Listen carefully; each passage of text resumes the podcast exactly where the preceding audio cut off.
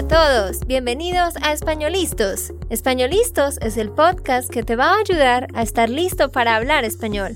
Españolistos te prepara para hablar español en cualquier lugar, a cualquier hora y en cualquier situación. ¿Recuerdas todos esos momentos en los que no supiste qué decir? ¿Esos momentos en los que no pudiste mantener una conversación? Pues tranquilo, Españolistos es la herramienta que estabas buscando para mejorar tu español. Dile adiós a todos esos momentos incómodos. Entonces, empecemos. ¿Estamos listos? Yo soy Andrea, de Santander, Colombia. Y yo soy Nate, de Texas, Estados Unidos. Hola para todos, ¿cómo están? Ojalá que muy bien. Espero que estén teniendo un bonito día. Y bueno, ya estamos empezando el mes de octubre y qué triste que solo queden tres meses de este año. Solamente nos quedan, bueno, en realidad menos de tres meses ahora. Bueno, esto es un cuarto de año. Falta mucho tiempo para mejorar su español y y hacer tus metas por este año, ¿cierto? Sí, pues, Nate, en realidad no queda mucho tiempo. Porque quedan menos de tres meses. Pero sí, necesitamos enfocarnos en estos casi tres meses que quedan para cumplir las metas que no hemos cumplido hasta ahora. En mi caso, por ejemplo, tengo la meta de, en serio, cumplir muchas cosas para el final de año. Cosas que he tenido pendientes desde hace más de un año y medio. entonces, de hecho, de hecho, aprovecho para decirles que no vamos a hacer el Spanish Intensive otra vez este año. Yo pensaba hacerlo de nuevo en octubre, pero no lo vamos a hacer este año. ¿Por qué? Porque, como ustedes saben, hemos estado muy, muy ocupados con todo y vamos a seguir con la membresía, por supuesto, de Parcero Membership si continuamos siempre pero el Spanish Intensive, que es el curso de siete semanas, se termina este fin de semana y va a comenzar de nuevo el otro año.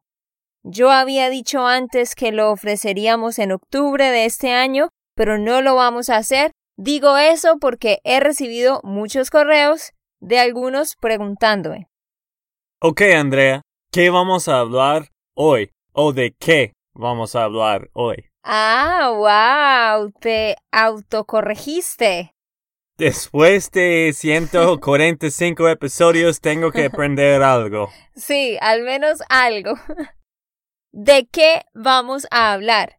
Bueno, vamos a hablar de Argentina, del país Argentina.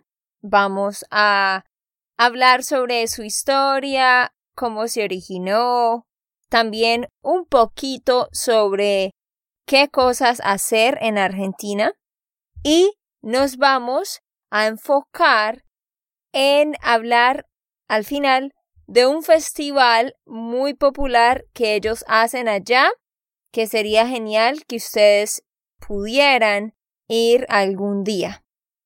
Super, me parece muy interesante porque mucha gente va para Argentina, es un país re grande, hay mucho para ver. En Patagonia. Patagonia. Patagonia. En las cascadas de Iguazú. En el sur, en el norte, en Mendoza, Buenos Aires. Hay muchísimo para ver. De hecho, Nate estuvo allá. Este fue el primer país latino que Nate visitó y fue allí donde él comenzó su ah, proceso con el español. Fue en Argentina cuando Nate empezó a pensar yo necesito aprender español. ¿Cuándo fuiste a Argentina, Nate? Tú sabes que yo no recuerdo las fechas. Sabía, sabía que no te ibas a acordar. Pero quizás 2014. Oh my gosh. No, no, no, no, no, no. 2013. En noviembre del 2013. Sí, hace mucho tiempo. Todavía tengo buenos recuerdos allá. Pero no recuerdos de las fechas, obviamente. No, pero todavía tú no recuerdas cómo regresar a la casa después de, de la tienda o algo. bueno, entonces a medida que hablamos, Nate nos va a ir contando sobre cosas que él hizo y vio allá en Argentina también. Antes de continuar, te quiero recordar, tú puedes descargar la transcripción, ¿vale? Entonces vas a espanolistos.com y allí vas a encontrar la transcripción de este podcast. Bueno, Argentina. Argentina es llamada oficialmente República Argentina y es un país soberano de América del Sur, que está ubicado en el extremo sur y sudeste, como ya todos lo sabemos. Su fundación se remonta al siglo XVI, hace muchísimo, muchísimo. Allá hay un río que se llama el río de la Plata. Este río es muy conocido, muy popular. Entonces resulta que los primeros españoles llegaron al río de la Plata en 1536 y fundaron lo que hoy en día es Buenos Aires. Entonces todo empezó en 1536. Y pues se empezó a construir la ciudad, a ser poblada, pero luego se instituyó como una ciudad organizada y muy bien establecida en 1580. De hecho, es interesante porque a Perú, a, a Argentina, vinieron grupos desde Perú, ciertos grupos pequeños de personas de Perú vinieron al interior de, de lo que hoy en día es Argentina y se empezaron a establecer ahí. También ah, vino un pequeño grupo de Chile y pobló lo que son las provincias cuyanas. A fines del siglo XVI se había fundado la mayoría de las ciudades importantes de la actual Argentina. Entonces, vemos que Argentina también tiene influencias de Chile. Bueno, resulta que en este territorio había minas de plata.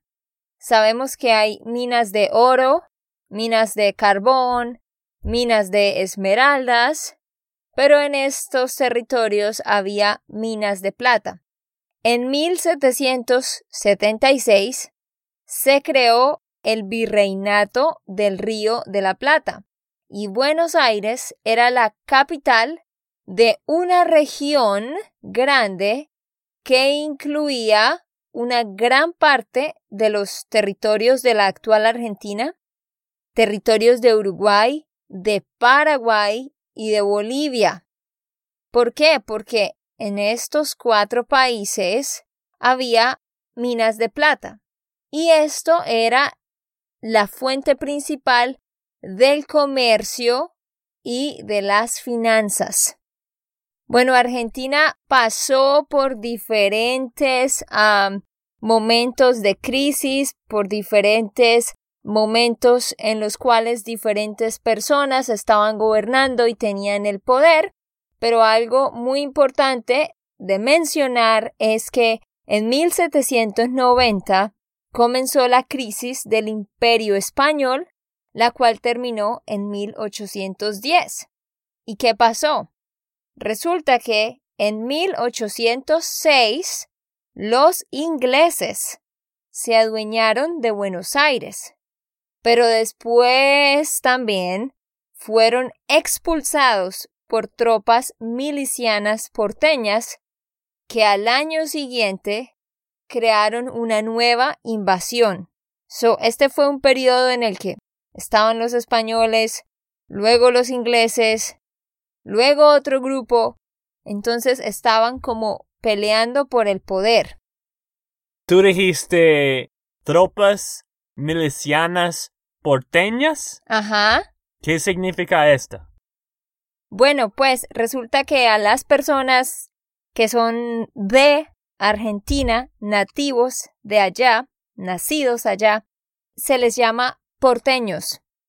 Entonces es como un slang. Sí, cuando yo estaba allá, yo recuerdo el nombre de ellos en Buenos Aires se llaman porteños. Ajá, es como decir ah, en Colombia a los que son de Medellín les dicen paisas. A los que son de Bogotá les dicen rolos. Entonces sí, a los que son de esta área de Buenos Aires le llaman porteños.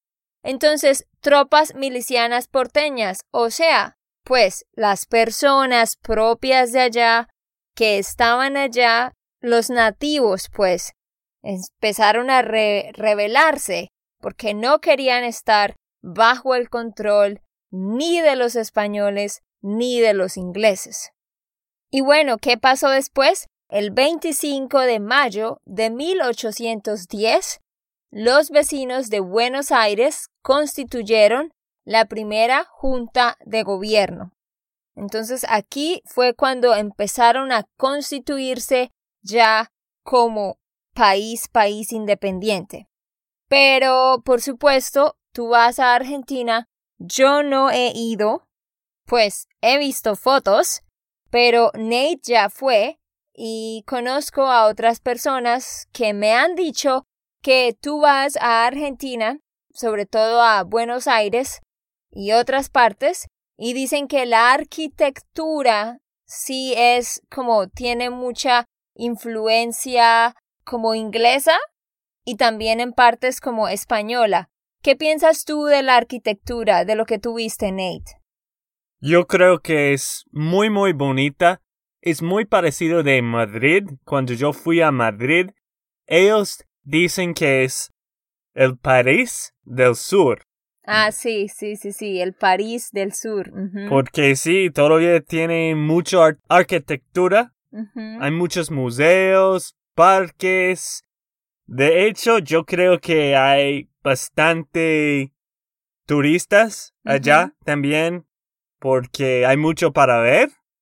Así que si estás aprendiendo español, obvio hay muchos hispanohablantes, pero también hay muchos turistas. Sí, ah, y bueno, obvio que hay que ir a Argentina. Recomendamos que vayan a Argentina para que exploren el país y la cultura, pero, pero, ve a Argentina cuando tu español sea más avanzado porque la manera en cómo hablan los argentinos es más difícil de entender, ¿no? Yo me llamo Andrea. Ah, ¿Cómo te llamas? No sé. Algo como eso. bueno, depende de, de qué país quieres aprender de español, el acento. Pero si quieres una, un acento un poco más neutral, Neutral. Ah, sí. Neutral. Yo creo que de México, Bolivia. México. México, Bolivia o, claro, Colombia. Colombia. Es más neutral.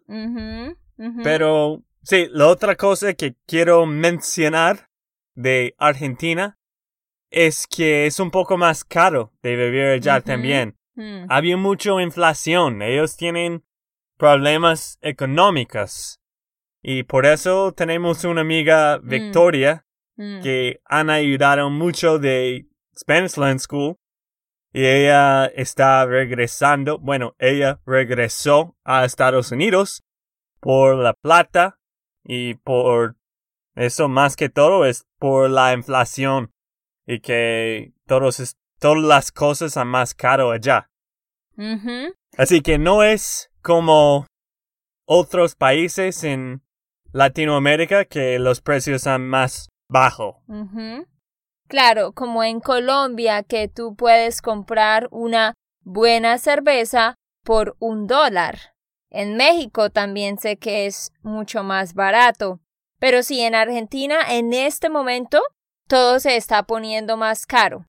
Sin embargo, a comparación con el dólar, pues americano o el euro o no sé, las personas en Australia, en otros países, ah, pues va a ser más económico. Más o menos. Y pues Argentina es muy conocida por su rica cultura, porque como ya lo decíamos, tiene influencias de diferentes países, y pues como hablábamos de España, de Inglaterra, y también pues de otros países ahí mismo en Latinoamérica. Así que tienen muchos festivales, la gastronomía es muy, muy amplia, por supuesto, son expertos en la carne, ¿no? El churrasco, eh, a mí me encanta la carne roja, así que me gustaría ir a Argentina para probar, pues, la carne de ellos. Eh, también son conocidos por las empanadas. Las empanadas también es algo muy típico de allá. ¿Qué vas a decir, Nate? Hay muchos festivales en las calles y hay parillas. ¿Parrillas? Parrillas que, que venden carne. Así que si te gusta carne, es un buen lugar para probar muchos. Hay tango, hay... Tango. Tango. No tengo. ah, sí, estoy diciendo todas las palabras mal. Eh, en, en una manera mal. Pero sí, hay mucho cultura allá. Ah, Nate, de hecho, bailó tango cuando fue allá en el 2013. ¿Cómo te pareció el tango, Nate? Hice algunas clases aprendiendo, pero eran los pasos muy básicos. Creo que fue divertido, fue chévere, es un baile muy íntimo. Pero bueno, era un soltero en este tiempo también. en este tiempo no me conocía, porque si no, yo no lo hubiera dejado a bailar con esta mujer así tan cerca. Pero tú has visto el foto de mí ah, haciendo tango con esta mujer, ¿cierto? Ajá, y estaban muy cerca. Era una profesional en una era un festival y yo pagó. ¿Pagué? Ah, sí, pagué. Está bien. yo pagué esta mujer. Otras personas era un poco... a ver, ¿cómo se llama? Ah, embarrassing. Sí.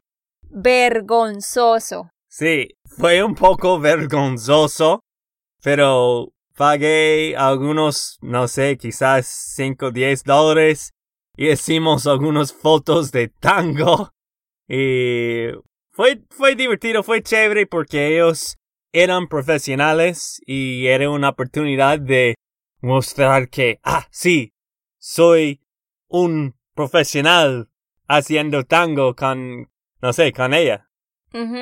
Sí, es que Nate tomó lecciones pero un día en la calle, como él dice, había una mujer ahí y tú le dabas un poquito de plata y podías tomarte una foto. Entonces yo vi esa foto y dije, ¿quién es esta mujer? sí, fue dos profesionales, un hombre y una mujer, haciendo tango y en el lado de, de un parilla o de un restaurante. Sí, entonces puedes ir allá, experimentar un poquito el tango, probar las empanadas, probar eh, los diferentes eh, tipos de, de carne, pero a Nate no le encanta la carne roja, ¿verdad? No mucho, pero sí, un poco. pero él prefiere pechuga de pollo. bueno, yo creo que es más saludable de comer este tipo de carne de pollo que de carne de rojo. Ajá, sí, eso sí es verdad. Y bueno, otra cosa eh, icónica de Argentina es el vino. Ah, está el vino tinto Malbec, que es muy conocido de allá. También ah, el mate, esta bebida, el mate. ¿Qué te pareció el mate, Nate? ¿Cuál es la palabra para esto? Es muy... Ah, he olvidado. ¿Bitter? Sí, esto. Amargo. Es muy amargo. Yo creo que a algunas personas que le gusta esto, pero yo no. no, de hecho odiaba este mate, pero eso es la bebida preferida como té de, de Argentina. A mí en lo personal no me gusta el té, no me gusta ningún tipo de té, solo el té de frutos rojos que es un poco dulce. De resto no me gusta, entonces sí, tampoco creo que me gustaría el mate, pero hay que probarlo, hay que probarlo si ustedes van. Entonces, no nos vamos a enfocar ahorita de hablar del turismo como tal en Argentina, eso ya lo hemos hablado en otros podcasts y lo hablaremos después, pero les voy a hablar sobre un festival que se llama la Fiesta Nacional de la Vendimia. Este es un festival que se originó en Mendoza. Es un festival tradicional y muy popular.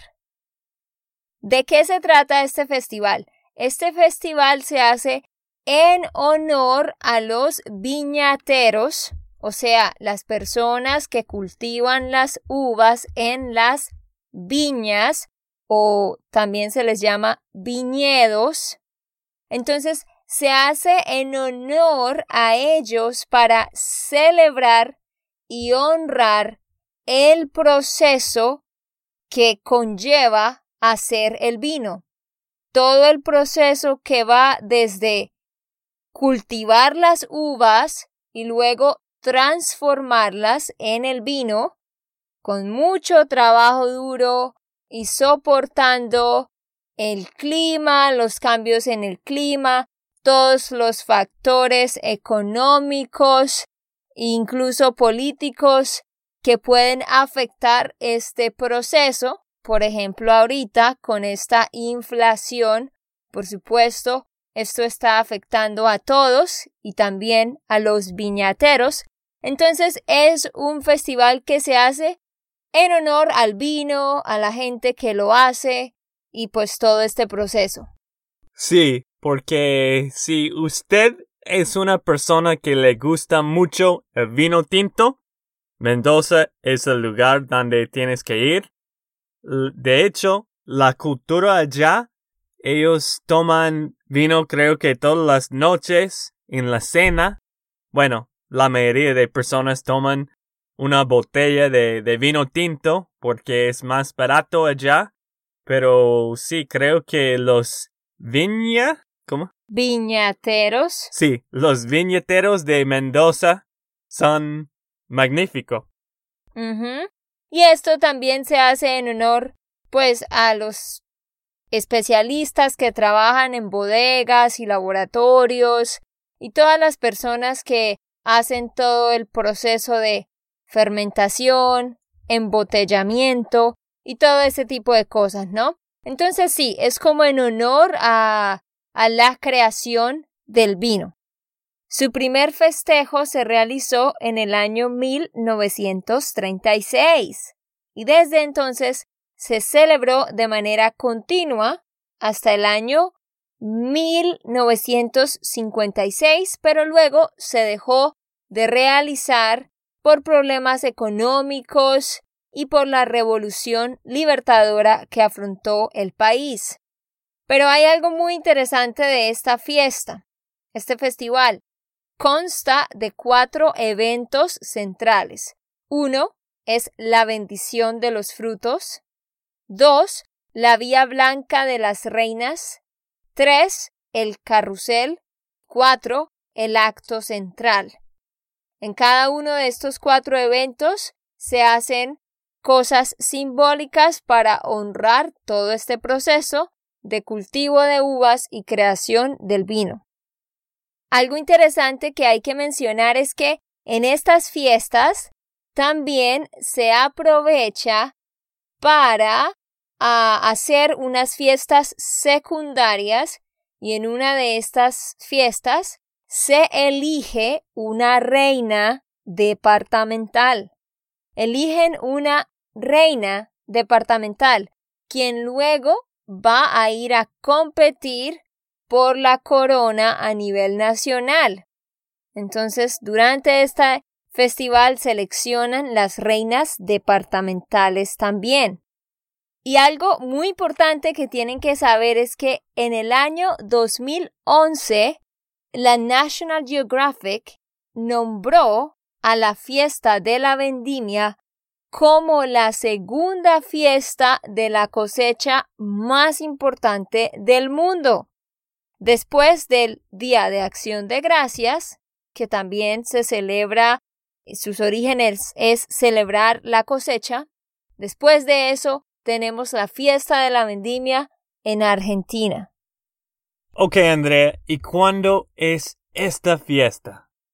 Bueno, la verdad es que busqué en internet y dice que en este año 2019 fue celebrada en marzo, empezó el 2 de marzo y duró como por una semana. Y la verdad estuve buscando para la fecha del 2020 y parece que no hay una fecha fija. Está mostrando que al parecer va a ser en septiembre, pero yo me imagino que a fin de este año ah, ya tendrán la fecha específica. O quizás yo no supe buscar bien. Pero si te interesa el vino, si te gustaría ir a este festival, hacer un viaje, ver la cultura, pues busca en internet sobre la fiesta de la vendimia con V de vaca.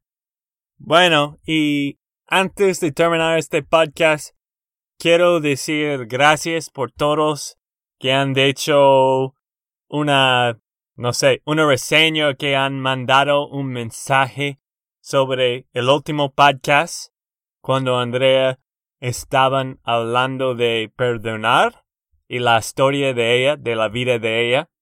Si no has escuchado, escúchala, es 145, ¿cierto?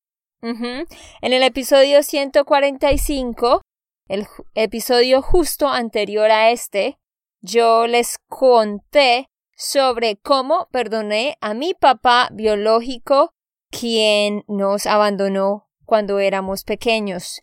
Así que sería bueno que lo escucharas. Sí, creo que muchos han dicho que pueden identificar con algo de esto y es muy chévere porque siempre queremos escuchar tus historias también Ajá. Bueno, para terminar, solo queremos pedirte que compartas el podcast con algún amigo, alguien que esté aprendiendo español. Y algo nuevo, si ustedes usan Instagram o si, no sé, si puedes mandar un correo, toma una foto donde estás escuchando este episodio.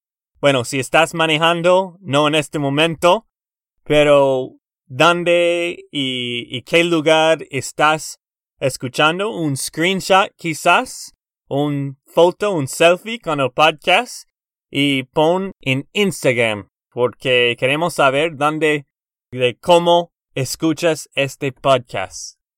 Ajá, puedes buscarnos en Instagram, solo escribes Spanish Land School. Queremos crecer en Instagram, así que ayúdanos a crecer. Ok, esto fue todo por el episodio de hoy. Esperamos que les haya gustado y que hayan aprendido. Y recuerda, si sientes que estás listo para aprender español, solo da un clic en Español Listos. No olvides dejar tus comentarios de lo que te gustó y los temas que quieres que tratemos. Suscríbete y déjanos tus reseñas. Españolistos les dice chao chao y hasta, la próxima.